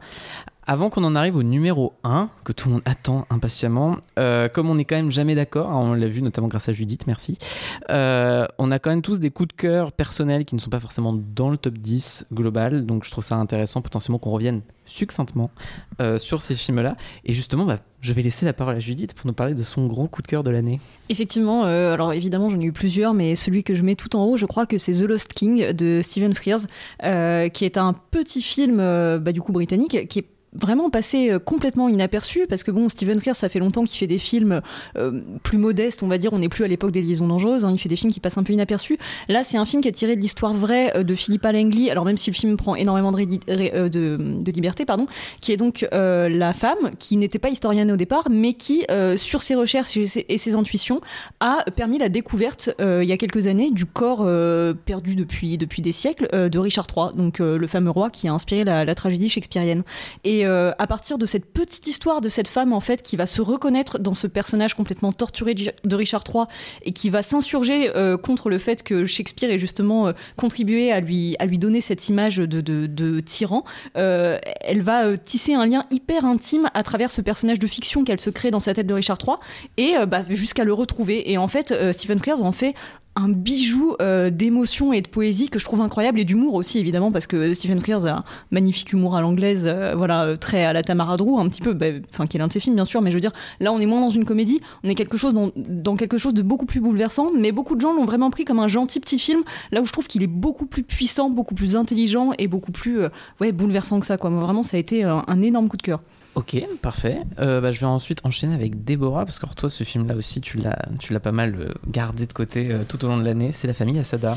Oui, depuis tout à l'heure, on n'arrête pas de parler de films torturés, de nos angoisses, de nos anxiétés et tout. Et La famille Asada, c'est clairement un antidépresseur naturel. C'est un film que j'ai vu en projection presse, un petit peu comme ça, par hasard, en janvier. Et depuis, bah, il, est, il est resté euh, dans mon cœur. C'est euh, c'est un film donc sur une histoire vraie d'un d'un photographe qui met en scène euh, sa famille, qui met en scène les, les fantasmes de, de sa famille, ce qu'ils auraient aimé être dans la vie. Et c'est un film que je trouve euh, tellement bouleversant. J'ai la voix qui chevrotte rien que d'en parler. Euh, parce que c'est un film qui nous raconte en fait le pire, mais pour en tirer ce qu'il y a de meilleur. Et euh, je trouve que c'est un modèle qu'on voit moins souvent au cinéma, des modèles de famille fonctionnelle. Parce que bon, le film s'appelle La famille Asada, donc évidemment la famille il tient une très grande place. Et il ne s'agit pas d'un film euh, candide euh, qui, qui, va vraiment occulter toutes les zones d'ombre qu'il peut y avoir euh, dans une vie ou dans un pays. Au contraire, il s'agit de ne pas laisser d'angle mort, mais juste vraiment d'en tirer tout ce que l'humain euh, peut avoir de plus beau à offrir, étant donné qu'on se penche généralement plus sur ce qu'il a de pire euh, à offrir. Bah là, je trouve que c'était un, un contre-pied qui était nécessaire, surtout vu la période de merde dans laquelle on est en ce moment. Euh, c'est un film qui fait du bien et j'espère qu'il y a beaucoup de personnes qui pourront le, le, voir et qui se diront que c'était genre deux heures de bouffée d'oxygène et que ça fera du bien avant de retourner à Boise the Fred et Mad God. voilà. Je cite juste quand même juste le nom du, du réalisateur, donc il s'appelle Ryota Nakano. Regardez ce film. On a pas envie de chialer quand même. Oui, voilà, oui, quand tu dis le feel good movie de l'année, euh, on va peut-être pas mentir aux gens quand même. À la, à la moitié, il se passe un truc. Donc hein, ce film en dit aussi beaucoup sur l'équipe. C'est un feel good movie, tout le monde meurt, mais c'est pour le meilleur. oui, mais c'est pour en tirer ce qu'il y a de beau. c'est l'espoir ce film. Voilà, je m'arrêterai là-dessus. Toi, Geoffrey, en parlant d'espoir, tu as retrouvé tout ton amour pour M. Night Shyamalan avec oui, de cabine. Deux secondes quand même. Shyamalan, j'adore Signe. Euh, je pense que tout le monde le sait, en tout cas euh, autour de cette table de réu. Mais euh, ça fait longtemps que j'ai un peu lâché l'affaire de Shyamalan et que je trouve que ses films sont nuls, notamment Split et tous les trucs qui étaient censés être son comeback, notamment The Visit. je sais que vous l'aimez. Et je sais juste que ce film, je le trouve excellent pour deux raisons. Euh, c'est que la première, du point de vue de Shyamalan, je le trouve fascinant parce que c'est une sorte de miroir déformé inférieur, mais déformé de signes.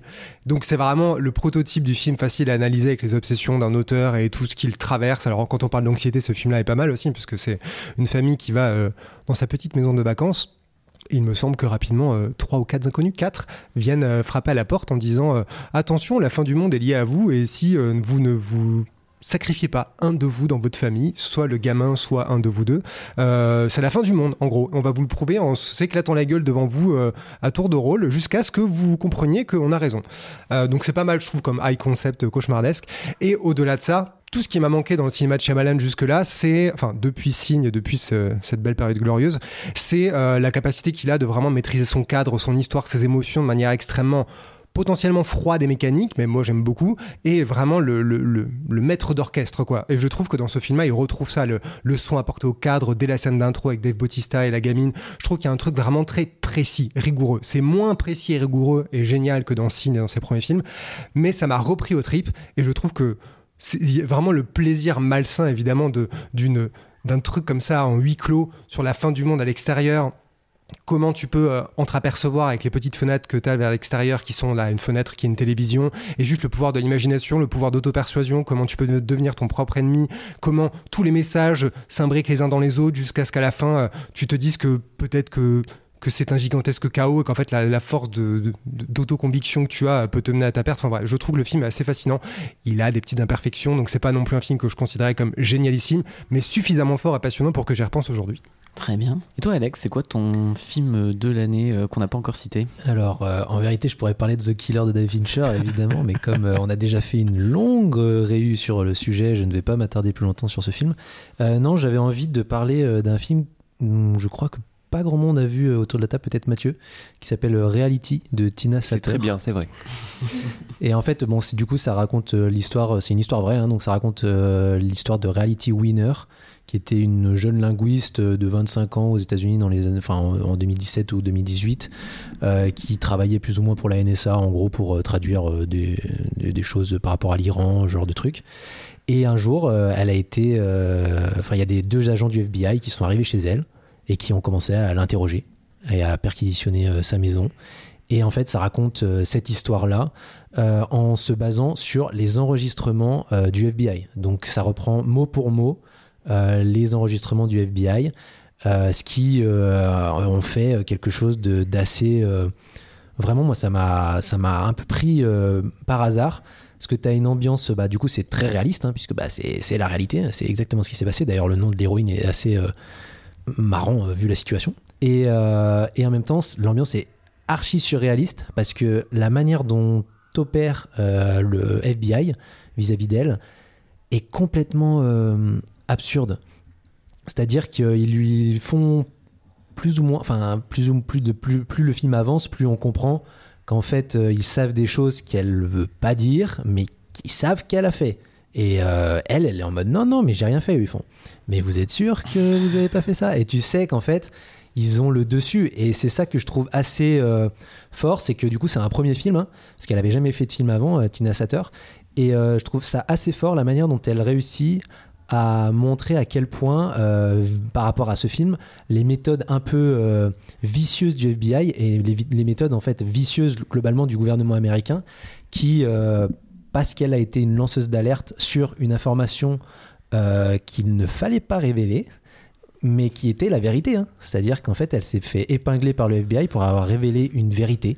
C'est-à-dire qu'en fait, en étant patriote vis-à-vis de son pays, elle s'est fait enfermer, elle s'est fait emprisonner. Parce qu'elle a en fait, vis-à-vis de son gouvernement, qui était euh, en plus euh, sous, euh, donc c'est sous l'ère Trump à ce moment-là, elle, a été vue comme une, tra- une traître à la nation. Ce qui est assez marrant par rapport au film, puisque peu, plus le film avance, plus elle est corsetée par, par les deux agents du FBI qui lui laissent une fausse liberté de mouvement, c'est-à-dire vous pouvez choisir la pièce où on va se mettre, vous pouvez bouger, etc. Mais en fait, la corsette de plus en plus au fur et à mesure du film pour l'empêcher de tout mouvement et la dominer plus que tout. Et c'est à peu près euh, ce que ce que- ce qu'elle veut raconter. Je pense que c'est que les États-Unis font la même chose avec leur euh, population en général. C'est qu'on leur laisse la liberté de mouvement, mais qu'au final, ils n'ont aucune liberté de- d'expression, de, tout. Et j'ai trouvé ça euh, vraiment impressionnant. Très bien. Et toi, Mathieu, tu as un documentaire, si je ne m'abuse. Oui, absolument. Et c'est vraiment le truc qui m'a le plus marqué cette année. Pour le coup, je suis le seul à l'avoir mis dans mon top, alors il ne transparaît pas dans le top général. Euh, et c'est sorti, je crois, la première semaine de janvier, il me semble. Donc, Et dans il- très peu de oui. salles, surtout. Et dans très peu de salles, oui. Donc c'est un film euh, d'un duo de cinéastes que moi j'aime beaucoup, qui, qui sont euh, Lucien Casting-Taylor et Varena Paravel, euh, dont j'avais beaucoup aimé le film précédent qui s'appelait Cannibal, qui est sorti je crois encore moins de salles, euh, et qui sont deux anthropologues euh, qui font donc des documentaires. Et donc ce film c'est De Humani Corporis Fabrica, ça s'appelle, et on reste dans le feel good movie, puisque grosso modo c'est principalement des images d'opérations chirurgicales mais de très très près, avec des caméras qui sont utilisées en fait dans les opérations chirurgicales, au point qu'il y a de nombreux plans où on nous balance dans le corps humain et on en sort et on devine en fait en temps réel d'où on sort. Alors autant vous dire que, alors moi j'ai, j'aime le cinéma gore quand il est fictif. Ce film m'a absolument traumatisé parce qu'il y a des, on voit des, des trucs mais euh, que les gens ne voient pas en règle générale. Enfin t'as des images absolument inédites de morceaux de corps en gros plan ou qui subissent des. Il y a notamment une scène de césarienne en gros plan qui est vraiment marquante. Mm. Euh, ce genre de choses. Voilà, pour faire plaisir à Déborah, il y a un plan qui sort d'un œil qui, je pense, euh, te traumatiserait à vie. Et euh, Comment c'est possible Comment c'est seulement possible si, si, bah en fait, ils mettent une Non mais attends, attends. Ils sauvent. En fait, je veux pas savoir. Déborah est phobique des yeux, hein, c'est pour ça. Euh, et ouais, donc il y a vraiment des séquences. euh, Mais euh, je pense que. Alors, vous allez dire que je le vois un peu comme un film d'horreur, et dans un sens, c'est un peu vrai, car pour moi, il y a quelque chose dans ce film qui revient finalement à ce que j'aime dans le, cinéma gore, on va dire, des débuts, en étant évidemment diamétralement opposé à ce que lui faisait. C'est-à-dire que ça te renvoie à ton statut de chair, en fait. C'est vraiment un film, tu le vois, et tu, n'es plus qu'un bout de viande. euh, euh, et c'est une expérience absolument viscérale, même quand elle, elle part dans des côtés un peu plus expérimentaux, qui par exemple, je crois que Alex, il y a certains moments qui t'ont un peu euh, euh, déplu euh, sur euh, la façon dont il traite certaines choses. Oui. Mais, mais en fait, c'est tellement radical et c'est tellement jusqu'au boutiste que moi, ça m'a vraiment pris au trip. Et pour anecdote personnelle, entre le moment où j'ai vu le film, donc en début d'année, et aujourd'hui, je suis moi-même passé pour la première fois sous- sur, sur une table d'opération, donc pour un truc totalement bénin, bien sûr. hein. mais je pense en toute sincérité que euh, bon, j'ai pas arrêté d'y penser. que, que j'ai pas vu le processus de la même manière euh, que, euh, que si j'avais pas vu le film. Euh, vraiment, c'est. Il y a vraiment. ça ça t'apprend des trucs sur ton corps. Pas d'un. C'est pas un documentaire informatif, c'est-à-dire que tu vas pas en sortir en disant. une fois la vie. Voilà, non mais il y a pas de voix off, il t'explique pas du tout. Tiens, bah ça c'est l'artère féromale, tu vois, tu, tu sais pas. Mais t'apprends quelque chose de façon extrêmement viscérale sur ce dont tu es fait et en fait une vérité qu'on se cache tous tout le temps. C'est-à-dire euh, qu'on veut pas voir ce qu'il y a dans ouais, nous, voilà. tu vois. À Et, euh, et je trouve l'expérience euh, aussi hypnotique que horrible. C'est vraiment un immense film. Vraiment, je pense que c'est un film immense. Et j'ai vraiment hâte de voir ce qu'ils vont faire après. Et personnellement, je conclurai avec euh, bah, moi le film que j'ai vu fin 2022, qui est sorti début 2023 et qui ne m'a pas quitté depuis, c'est The Fablemans de Steven Spielberg. Euh, parce que bah, déjà, on l'attendait évidemment au tournant avec ce film-là. Donc cette idée d'une pseudo-autobiographie qu'il a longtemps rechigné à faire, euh, notamment en disant que bah, tous les traumas de son enfance, notamment le divorce de ses parents, était quelque chose qu'il avait déjà exprimé de manière plus ou moins métaphorique dans d'autres de ses films, notamment E.T. Euh, et au final, quand on le voit, et moi c'est le sentiment que j'ai devant les films de Spielberg depuis un long moment maintenant, c'est l'évidence quand tu le regardes, et vraiment dans le bon sens du terme, de se dire c'est comme ça qu'il fallait faire telle séquence, c'est comme ça qu'il fallait faire tel plan, c'est comme ça qu'il fallait faire tel mouvement de caméra, et pas autrement. Et je trouve ça d'autant plus beau ici que non seulement Spielberg raconte du coup l'histoire vraiment touchante, pas tellement du parcours de ce personnage-là, euh, donc euh, de lui-même qui euh, devient un petit génie du cinéma qui finalement est un truc assez évident et que d'autres cinéastes ont un peu traité sur la même période, mais vraiment de l'émotion qu'il a à parler de ses parents, de leur relation qui se délite et en même temps de ce qu'ils conservent pour justement l'amour de leurs enfants. Et je trouve que autant le parcours de Michel Williams que de Paul Dano, qui sont en plus absolument merveilleux dans le film, aident vraiment à, à donner corps et de la chair à tout ça et, le film bouleverse à, plein de moments notamment dans l'une des dernières scènes de Paul Dano qui est absolument euh, passionnante avec cette fameuse ombre qui se porte derrière lui. Mais en même temps ce dont parle Spielberg et ce qui a toujours été finalement le cœur de son cinéma c'est l'émotion et comment on capte cette émotion là et quand je parlais de cette évidence-là, avoir Spielberg faire tel plan, c'est qu'on sent vraiment que le cinéma est devenu pour lui son langage premier, en fait, comme une langue maternelle qui, euh, qui euh, devient une évidence. En fait, on parle, on parle notre langue que parce que c'est inné presque euh, une fois qu'on l'a appris.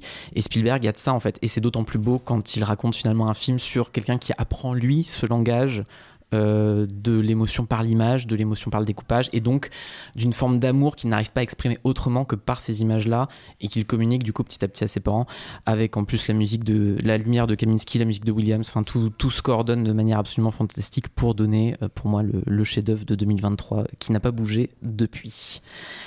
Et donc, pour conclure, euh, ce top euh, de l'année, on finit avec le film qui a mis le plus tout le monde d'accord quand même, euh, et qui était là aussi quand même l'un des grands noms américains attendus cette année.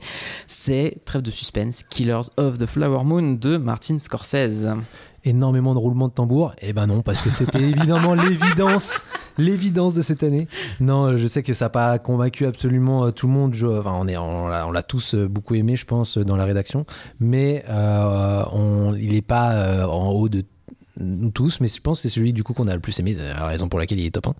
Mais moi, vraiment, ça a été, bon, je le disais dans une précédente revue, que c'était l'un de mes films préférés depuis des années et des années.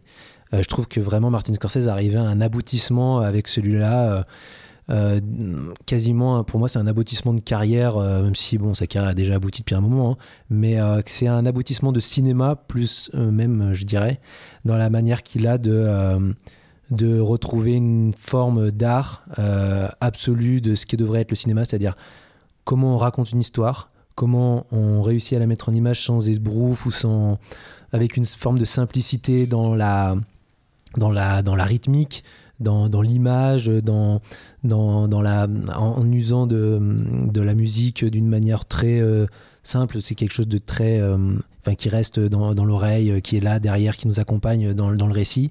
Et j'aime beaucoup tout ce que ça raconte vis-à-vis bon, bah, vis -vis du capitalisme en général mais aussi beaucoup euh, du cinéma. Moi, j'avoue que tous les films qui parlent, tu parlais de The Fableman juste avant, donc euh, pour moi, tous les films qui parlent de cinéma, euh, où les réalisateurs parlent en soi de cinéma aussi quand ils font leurs films, ça me, ça me touche beaucoup. Et voir Martin Scorsese, je trouve, parler aussi d'une forme de comment le cinéma le pur cinéma, celui d'il y a 60 ans, 70 ans, a totalement disparu à cause des grosses machines d'argent, donc le capitalisme, hein, donc les grosses machines hollywoodiennes, sans citer de, de, studios, Marvel, euh, euh, par, exemple, Disney, euh, par exemple. mais comment tout le cinéma a été perverti par une forme de, de pouvoir financier, d'envie d'argent, et comment l'art est devenu une manne commerciale plus que une envie de faire de l'art justement. Et je trouve ça assez beau. Et d'ailleurs, pour, euh, je sais plus où j'avais lu ça, mais je trouve ça euh, extrêmement pertinent euh, dans la manière, notamment à la fin. Donc à la toute fin, il y a il y a un petit événement qui vient rebasculer le récit, mais comment l'un des le tout premier plan du film, c'est une communauté, donc la communauté Osage du film, qui est en train d'enterrer son calumet, donc la pure tradition de, leur, de, leur de leur tribu, et qu'à la fin, les Blancs fassent la pub d'une cigarette, c'est-à-dire l'horrible chose, ce que, le capitalisme a fait de pire, je pense, de plus vicieux en tout cas, euh, pour gagner de l'argent, c'est-à-dire euh, vendre la mort. Donc euh, super. Et je trouve ça, je trouve ça beau, comment tout se répond régulièrement. Donc il y, a ça, mais il y a, d'autres choses évidemment que je trouve fabuleuses. Et bon, je pense que je vais passer la, la main pour savoir un peu ce que vous en avez pensé vous, parce qu'en fait moi, on sait déjà ce que j'en ai pensé. moi, je trouvais ça long. Le film ou Alex? Les deux, les deux, je pense. Euh, non, mais je, caricature un petit peu mon avis euh, là-dessus parce que j'ai pas détesté le film et je lui trouve aussi plein de qualités, ne serait-ce qu'au niveau du, jeu d'acteur, euh, de la photographie que je trouve très belle. Toute la première partie du film aussi, avec vraiment l'immersion dans ce lieu que dont j'ai déjà oublié le nom. Comment il s'appelle? Fairfax. Ouais, voilà, Fairfax. Donc, dans cette immersion à Fairfax, j'ai trouvé ça bien, mais pour moi, vraiment, le, le, film et sa longueur, en fait, euh, bah, se tirent dans le pied euh, tout seul. C'est-à-dire que tout ce dont tu parles, tu vois, par exemple, euh, sur la place du cinéma, je l'avais pas forcément vu. et vu que j'ai clairement pas envie de me retaper le film, ça fait partie des choses que j'aurais pas vues. et je trouve que tout ce que tu vois dans le film, tout ce que tu peux trouver qui se répond et tout ça, bah pour moi c'est dilué en fait parce que bah 3h30, euh, bon après j'ai vraiment un problème d'attention devant les films. Moi dès, qu'un film je décroche un peu, je m'endors devant un film. Voilà donc euh, je pense que j'ai une liste de films, enfin j'ai aimé, j'ai pas aimé, je me suis endormie devant. c'est vraiment les trois catégories. Et euh, là, Killers, on était quand même pas loin, surtout que je l'ai pas rattrapé dans les meilleures circonstances. voilà, c'était chez moi. Voilà, j'avoue tout. Et mais après je me dis mais si je l'avais vu en salle, forcément au bout d'une heure et demie, j'aurais eu envie de pisser, et donc du coup, j'aurais loupé 10 minutes de film et tout. Enfin, 10 voilà. minutes euh. Ouais, non, je prévois large. en tout cas, c'est clairement un film. Je, je non, je, je sais pas que je le sens, et je le sais, je suis passée à côté euh, totalement. Il ne m'a pas touché comme il aurait pu me toucher, alors que par exemple, Lily Gladstone dans le film, je la trouve incroyable, elle a un charisme fou, je trouve qu'elle porte le film. Leonardo DiCaprio, je le trouve très bien aussi. Robert De Niro, euh, je m'en fous gentiment. Enfin, c'est pour ça. J'ai pas ni aimé ni détesté le film. Vraiment, c'est d'un entre-deux. Et euh, s'il y avait eu une heure en moins, au moins, euh, je pense que j'aurais été beaucoup plus réceptive et beaucoup plus de choses m'auraient marqué. J'aurais peut-être trouvé plus de choses dans ce film. Là, je, je m'y noie en fait. Mais je pense que le film n'aurait pas été aussi bien. Moi, en plus, c'est marrant parce qu'on parle beaucoup de contexte de visionnage d'un film comme celui-là qui, en plus, effectivement, faisait peur. Nous, on l'a vu tous les deux, Alex, à Cannes, euh, à la seule séance de presse qui, qui, a, qui a, été difficile d'obtenir. Mais euh, on est rentré. Mais quand tu es déjà en milieu de festival et que tu t'es déjà, tu t'enchaînes trois films par jour ou voire quatre et que tu arrives à ce truc-là euh, en plein milieu de l'après-midi, tu te dis, il a intérêt d'être bien, Scorsese, parce que sinon, il va me perdre très rapidement. Et moi, je suis, comme toi, pour le coup, j'ai adhéré immédiatement et moi, ce qui me marque toujours chez Scorsese, c'est sa faculté à. En fait, c'est de créer vraiment des scènes qui te marquent. C'est-à-dire, t'as as tellement la sensation d'un truc gigantesque et opératique que tu, tu retiens pas. Là, tu vois, j'ai pas revu le film depuis, donc il y a forcément des morceaux qui me manquent. Je me souviens plus de tout, mais il y a des moments spécifiques. Son attention aux détails, au cadrage pour te montrer l'émotion, le visage particulier d'un personnage à un moment T, et comment ça te dit énormément de leur relation. Moi, tu vois, la première rencontre vraiment entre DiCaprio et Lily Gladstone dans cette voiture qu'il conduit avec euh, tout le jeu euh, du rétroviseur, et elle en arrière-plan qui commence à, tomber, enfin, qui commence à être séduite par lui, du moins, euh, alors que nous, on le trouve un peu risible depuis le début du film. Il y, a, un truc très beau qui se passe, où pareil, enfin voilà, il colle toujours au point de vue de ses personnages, et pareil, De Niro je trouve créer ce truc où tu sens la bascule avec lui euh, au fur et à mesure qui est, qui est assez monumental pour qu'au final ça soit ces purs instants de personnage qui te racontent quelque chose de tellement plus grand. Et Scorsese évidemment a toujours parlé de cette idée de l'Amérique de son lourd héritage et de ce que ça dit euh, effectivement du système capitaliste. Euh, mais je trouve que rarement il a pu le faire d'une manière aussi ample et aussi maîtrisée. Moi, alors, c'est vrai que c'est un film comme euh, beaucoup de films de Scorsese, alors pas tous, hein, il y en a qui me plaisent spécialement, mais il y a pas mal de films de Scorsese que, comment dire, dont j'admire énormément euh, la, maîtrise et la beauté, mais qui me touchent pas spécialement. Alors là, il y a un petit peu des deux avec celui-là. Euh, je suis globalement d'accord pour dire que c'est un grand film. Je vais quand même souligner un petit peu les, les deux trois éléments qui font que je suis parfois un petit peu en retrait, c'est notamment sur euh, euh, l'équilibre, on va dire, des relations euh, entre les personnages et surtout de, bah, tout simplement, qu'est-ce qui est réellement le sujet du film. Parce qu'il y a d'un côté la relation entre DiCaprio et sa femme, et enfin Lily Glad- Gladstone, et de l'autre côté l'emprise de De Niro sur DiCaprio. Et en fait, je trouve que le film peine un petit peu à trouver réellement son centre, euh, son centre d'équilibre euh, vis-à-vis de ces deux choses-là, Euh, et que donc la relation, en tout cas, enfin cette relation de couple, moi j'ai un peu du mal à y croire parce que je trouve que DiCaprio est ridicule en fait. Je trouve qu'il est pas crédible dans ce rôle. Je trouve que sa performance est vraiment outrancière et que euh, et j'y crois pas. Je, je vois DiCaprio qui s'amuse, qui fait je sais pas quoi, qui fait son, son qui fait ses bails, mais met la mâchoire très en avant. ah ouais, je, je trouve ça vraiment assez ridicule. Donc c'est un truc qui m'a un petit peu dérangé.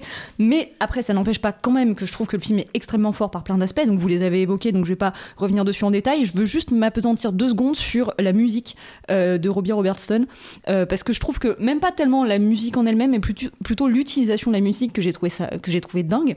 Notamment euh, au moment où, enfin les longs moments où DiCaprio se rapproche petit à petit de Lily Gladstone, qui l'a séduit, et que derrière il y a Robert De Niro qui pousse à ça. Il y a en fait des percussions qui s'arrêtent jamais en, en arrière-plan, quelle que soit la séquence ou quoi. Vraiment le genre de choses, ce, type de musique qui ne s'arrête jamais, qui est toujours un petit boum boum là derrière. dans n'importe quel autre film, ça m'aurait rendu complètement ouf, euh, dans le mauvais sens du terme. Et là, j'ai trouvé ça brillant dans cette manière de faire, de tout, tout le temps maintenir un suspense et une, une montée en fait de la menace, même dans les scènes les plus euh, banales, anecdotiques. Enfin, c'est pas que Scorsese les filme de manière anecdotique ou banale, bien sûr, mais euh, même dans des scènes qui sont pas, qui ont pas, pas une teneur dramatique énorme, la musique est là pour leur donner une force, je trouve, mais presque à un niveau inconscient, quoi, que j'ai trouvé euh, bah, incroyable.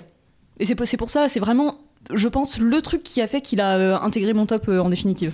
Moi, je suis un peu d'accord avec Judith et Déborah sur le côté j'ai bien aimé, mais ça plus, parce que je pourrais même pas dire ce qui m'a échappé. Je pense être un peu passé à côté du film.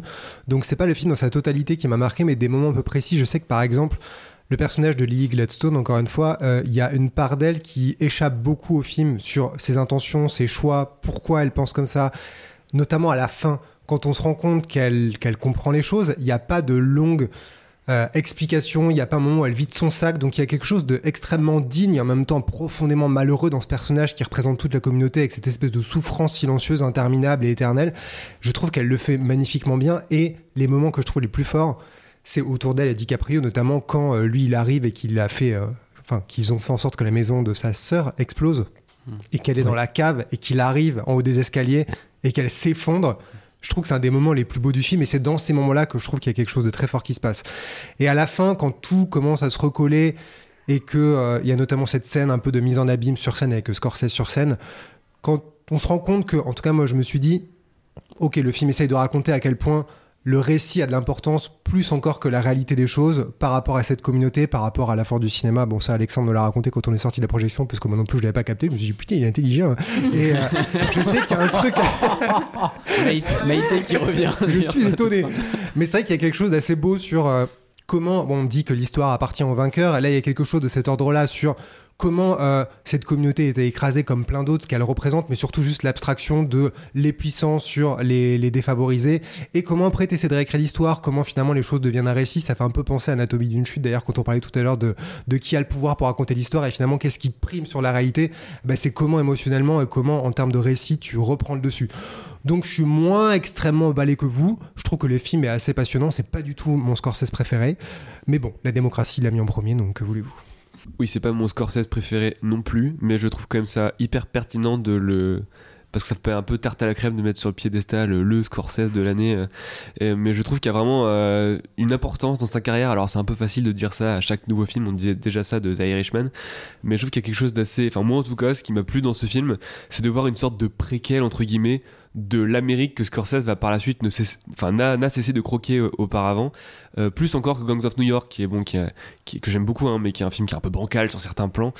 Euh, C'est-à-dire que même à travers plein de petits détails, il sème vraiment le, la construction d'un capitalisme à l'américaine avant même que celui-ci euh, ne vraiment soit au, au plus fort de son potentiel. Euh, je pense par exemple au fait que pour la soigner, euh, après qu'on apprenne qu'elle a été empoisonnée par... Bon je spoil hein, du coup vu que tu as commencé les hostilités. Euh, on apprenne qu'elle a été empoisonnée par DiCaprio. il la soigne en lui mettant de l'héroïne. Et on sait que bon voilà, l'épidémie d'héroïne qu'il y aura plus tard dans le monde vient aussi du fait qu'au début on l'a injecté comme médicament notamment pendant la guerre et que les gens sont revenus addicts en fait et que du coup ça a créé voilà un problème. Et du coup vraiment avec une sonne de petits détails comme ça, il construit euh, une Amérique qui va déjà mal par plein de petits bouts qui mis ensemble créent une sorte de gigantesque malaise qui explose dans ce procès où tous ces gens qui ont l'habitude de faire leur petite combine dans leur coin et qui font bah en fait naître le crime organisé tel que Scorsese va adorer le mettre en scène tu vois Euh, ils font naître ce petit crime organisé en faisant leur petite combine. Ils réfléchissent pas exactement au fait qu'ils sont en train de fabriquer une sorte de petite mafia déjà qui déjà oppresse euh, euh, un- un- une communauté en faisant croire d'être à ses côtés etc et tous ces petits bouts vont finir par fabriquer bah, la filmographie de Scorsese j'ai l'impression. Enfin en tout cas la façon dont on la résume parfois de façon un peu cliché bien sûr. Mais vraiment du coup j'ai l'impression qu'il y a quelque chose qui dépasse le simple Scorsese movie classique de bon voilà il y a DiCaprio euh, il y a tous ces acteurs fétiches euh, qui se qui se gueulent dessus et oui euh, je suis d'accord pour dire que le jeu de DiCaprio est un peu outré hein. J'ai un peu du mal avec ses performances les plus les plus à récompense on va dire entre guillemets mais mais ouais du coup je suis sorti de la salle avec l'impression d'avoir vu quelque chose de important et je pense que c'est c'est l'essentiel Oui, d'assez définitif, je suis assez d'accord. Et je pense que c'est aussi pour ça qu'il mérite effectivement cette première place. En tout cas, voilà, on a réussi à aller au bout de ce classement et c'est beau parce qu'on est quand même d'habitude jamais d'accord sur rien, donc c'était bien d'arriver à trouver un, terrain d'entente. Et je trouve surtout que ça reflète bien, euh, comme je le disais plus tôt, toute la diversité des goûts à écran large et par extension celle d'un cinéma qui avait quand même pas mal de choses à offrir en 2023. Par contre, je suis claqué, donc Geoffrey, la semaine prochaine, c'est toi euh, qui t'occupe des flops euh, de l'année parce qu'il va falloir y revenir aussi. Et bah, c'est vraiment dommage qu'on n'enregistre pas ces réunions parce que je suis sûr que ça ferait encore une fois un super podcast, mais il faudrait qu'Écran Large se décide à en faire un. Et il faudrait surtout rappeler à chaque fois aux auditeurs de s'abonner, de partager, de mettre 5 étoiles sur leur appli d'écoute et de mettre un commentaire sans oublier de les remercier pour leur soutien parce que ça reste le plus important. Oui.